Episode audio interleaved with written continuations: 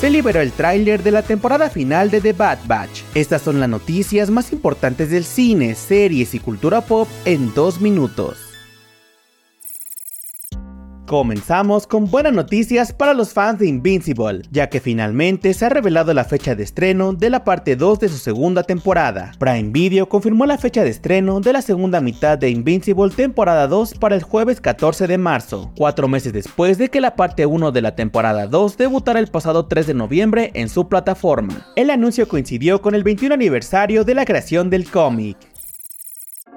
Continuamos con buenas noticias para los fans de Star Wars, ya que Disney Plus ha revelado el tráiler oficial de la tercera y última temporada de Star Wars The Bad Batch, que estrenará sus primeros tres episodios en febrero. En la temporada final, los Bad Batch pondrán a prueba sus límites en la lucha por reunirse con Omega, mientras que ella afronta sus propios desafíos dentro de un remoto laboratorio científico imperial. Además, el avance nos muestra el regreso de Azak Ventress, la aprendiz convertida en agente libre. La serie llega a la plataforma el próximo 21 de febrero.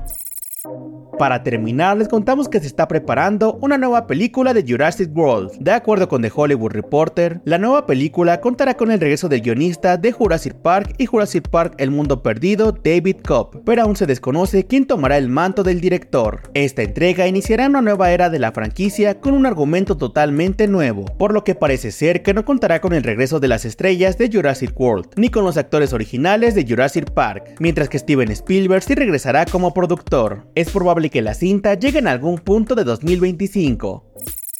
Eso fue todo por hoy, te invito a que nos recomiendes y nos sigas para más noticias. Yo soy Mike Stopa y Spoiler News Daily es una producción de Spoiler Time y Posta. Hasta mañana.